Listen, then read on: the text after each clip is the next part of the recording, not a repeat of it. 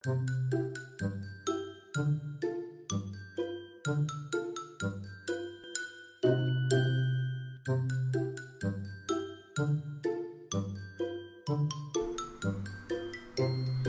白哥们集合喽！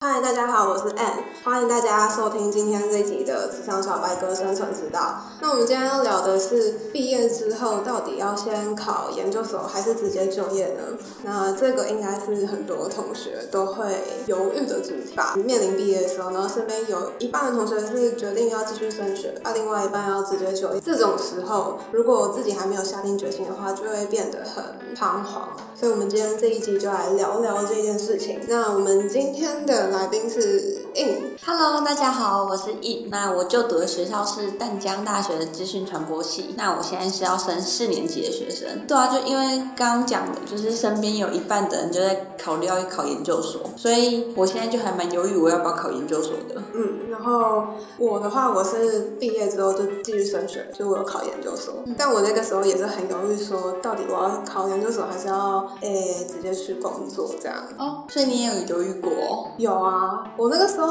嗯，应该是我后来决定要考研究所的原因，是因为我那个时候刚结束了一份实习的工作，嗯，然后那份实习的工作让我觉得我，我我其实不知道别人是不是这样，但以我个人经验，就我自己的话，我是觉得我什么都不会，然后我也可以去做这样子的工作。那我之后毕业之后，我一样是什么都不会，然后就是做了一个一张白纸也可以去做的工作。那那一份工作对我来说到底有没有意义？哦，所以你是因为想要增进自己的能力，然后去做一些研究所毕业才比较能做的工作，所以才考虑考研究所的，这样吗？也不是哎、因为你研究所可能还是要念，呃，还是要看你念的是什么研究所。你念了研究所之后，并不等于说你的就业技能就会大幅增长啊。嗯，然后我那个时候只是说有这个契机让我去思考，我到底要不要考研究所。当然，第一个原因就是我又多了更多的时间，可以让我去准备之后出社会。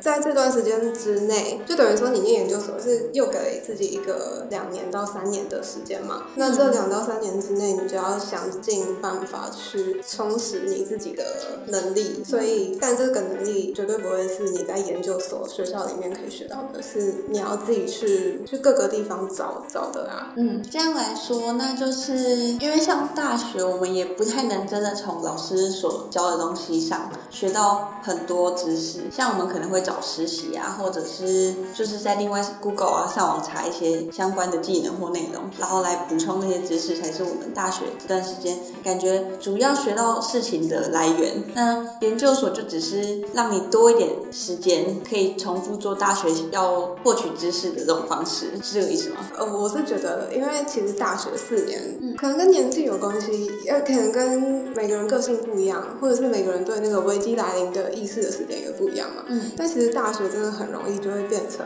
我不会觉得玩乐是浪费时间，但是就是你会让你觉得说要出社会的时候比较来不及，会措手不及的感觉。嗯然后研究所的话，可能因为你年龄也到了。就一定会有危机意识，所以会比较积极的去想一些方法，让自己的技能可以增长。要看你念的研究所的性质。嗯假如说是什么电机工程的一些，嗯那他们念研究所就真的是可以拿到一个更好的门票，将来进入职场的时候嘛。但是有很多研究所就是他他真的是，比如说我自己好了，我念研究所就真的是去念书的。但是我当初想要考研究所的原因，确实也是因为我想要念书。我我大学是念政治系嘛，嗯然后我研究所是考传播所。嗯，就完全不一样的科系啊。对对对，大家听到就会觉得说完全不一样，但其实我觉得是有一样的地方，因为我的研究所是因为我们研究所还有分学程，然后我是选文化学程，是因为我觉得你你说政治跟文化当然是相关的、啊，因为其实政治这个东西它其实很广，反正我我是觉得不管是什么，你说会转很硬吗？倒也不会啊，也有很多人是呃大学念了四年之后，然后就去念什么那种五年的学程去念法律，然后去念去学医学的。我觉得找到自己想要前进的方向是比较重要的啦。那当然这样子讲，呃，你背后也要有足够资源，就是你家人愿意支持你去追寻你想要的方向这样。对，那你你的话呢？因为你不是也说你想要考研究所？对啊，但但对啊，我就是觉得说到这个，我就觉得还蛮好笑，就是因为像我跟你一样，就是你是政治之后转传播嘛，但是我是我读的科系就是学的是行销跟设计，但是我想考的研究所是心理系方面的。那这样我就觉得好像我大学四年所学的东西都浪费掉了，所以我就很犹豫到底要不要考，因为考了花两年，然后我其实我也不知道自己到底是不是真的很很想走心理，但是目前就是觉得嗯，感觉还不错，就是读就是比起现在读的，可能更想要走心理这样子。那这样的话，我觉得很犹豫到底要不要考，因为这样四年感觉就浪费掉，或者是就因为现在其实读的科系我也没有很排斥，所以或者是直接到时候就出社会工作好像也可以，大大概是犹豫这个样子。嗯，可是我觉得不会浪费诶。嗯，就我觉得如果是你的话，诶，假如说你顺利的考上你想要念的研究所，那你的资讯传播背景就变成你的一个优势。因为现在工作不一定说你当了心理咨商师，你就是一个很传统，你就只会当心理咨商师。嗯，你可以把你的大学的背景当成一个啊，就比如说 YouTuber 好了，你可以当心理咨商类的 YouTuber，这两个都是你的专业的这样。嗯，哎，这样讲起来很有道理耶。对啊，如果是我的话，我就会把我大学四年的呃政治背景当成我的优势，因为如果说要学什么剪辑啊，或者是美编那些，其实我觉得硬技能是可以补足的。可是你大学四年念的书不会白费啊，嗯，你四年里面塑造出你这个人的价值观，还有你看待事情的态度。对啊，那像你大三升大四的时候啊，就你就开始准备考研究所了吗？没有哎，我是大四哎，你是大四才要考？我是四下的时候就决定要考的，这么晚？嗯，那时候蛮晚的。哇，那你都没有就是很犹豫？那时候不会觉得自己有点晚吗？会啊会啊，我那时候很犹豫啊，我还有找我大学的老师聊过哎，嗯，就是我刚刚说哦，因为我那个时候我犹豫期很长，犹豫到大四，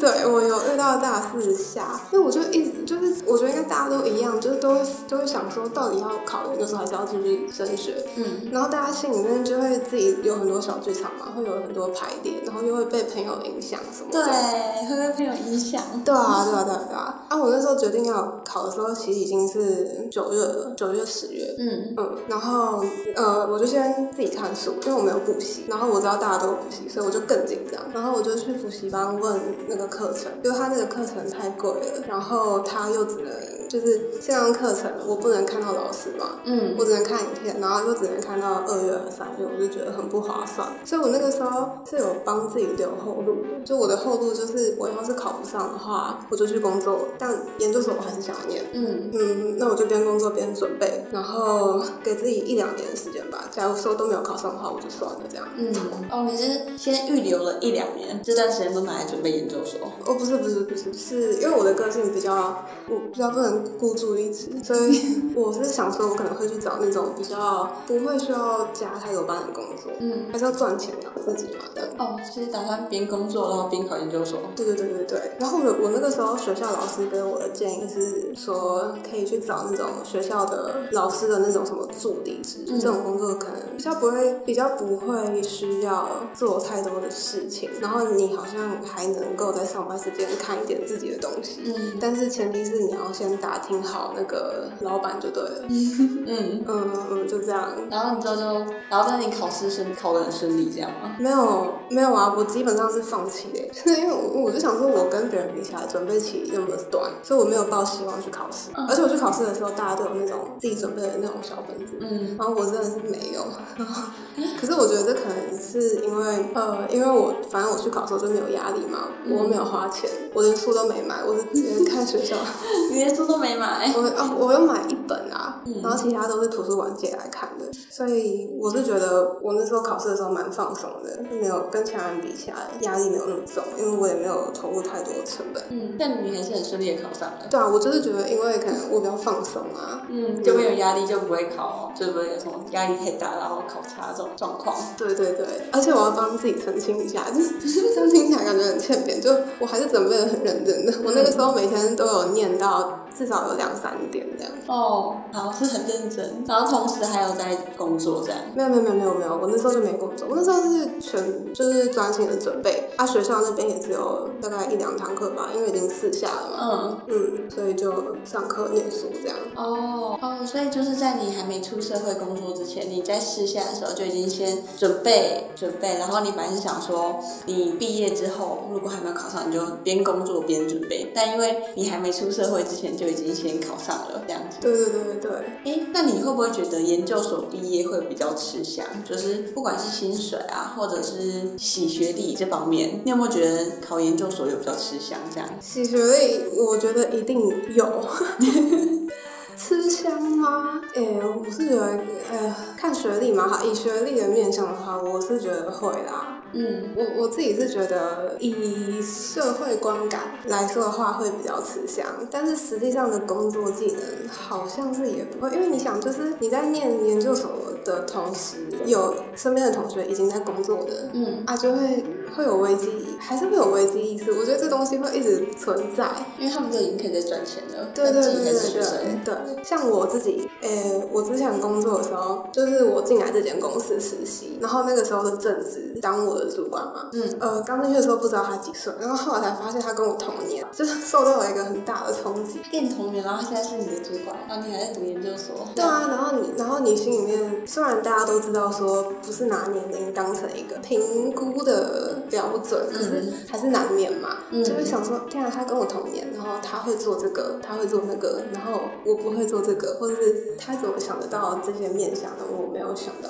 然后就会觉得说我还当学生呢，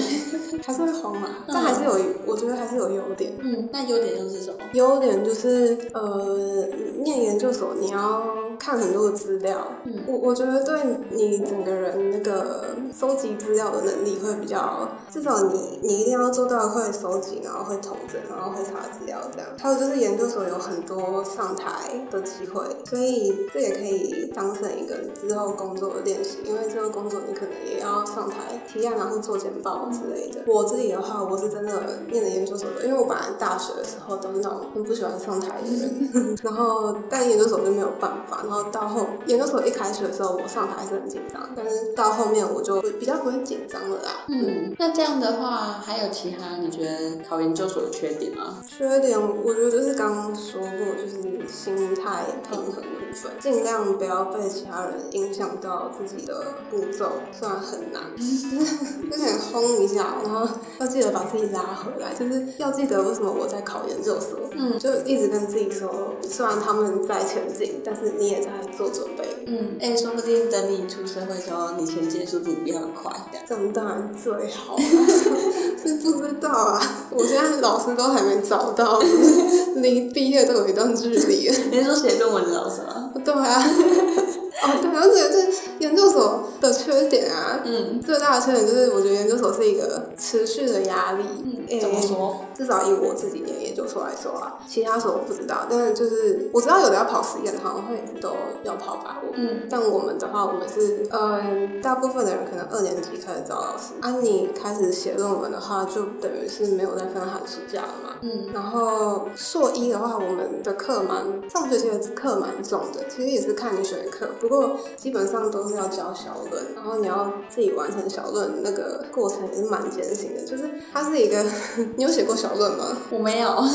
就是你要查，你要先决定主题，然后你要查很多的文献，那、你要把每个论文都看过之后，回头看你自己写的东西，你可能就会觉得说，天啊，这些都不能用，然后又要再砍掉重练，一直在砍掉重练，嗯所以有时候就会写到很不知道自己在干嘛。哦哦，我们好像有一个课是传播研究方法，嗯，就是要一直查论文，然后拿论文东西再去解释我们东西，然后再确认我们东西到底什么有没有问题什么之类的，嗯然后就一直在修修修，嗯跟那个应该差不多。就是应该差不多，应该这样讲，就是你研究所一门课的作业就会是你大学的时候那种团体期末报告的东西。那你大学的时候可能是七八个人在审那一份报告，然后研究所就是一门课你就是自己审一份那个报告。那你修了三堂课，你就自己审三种那种报告这样。压力好大哦。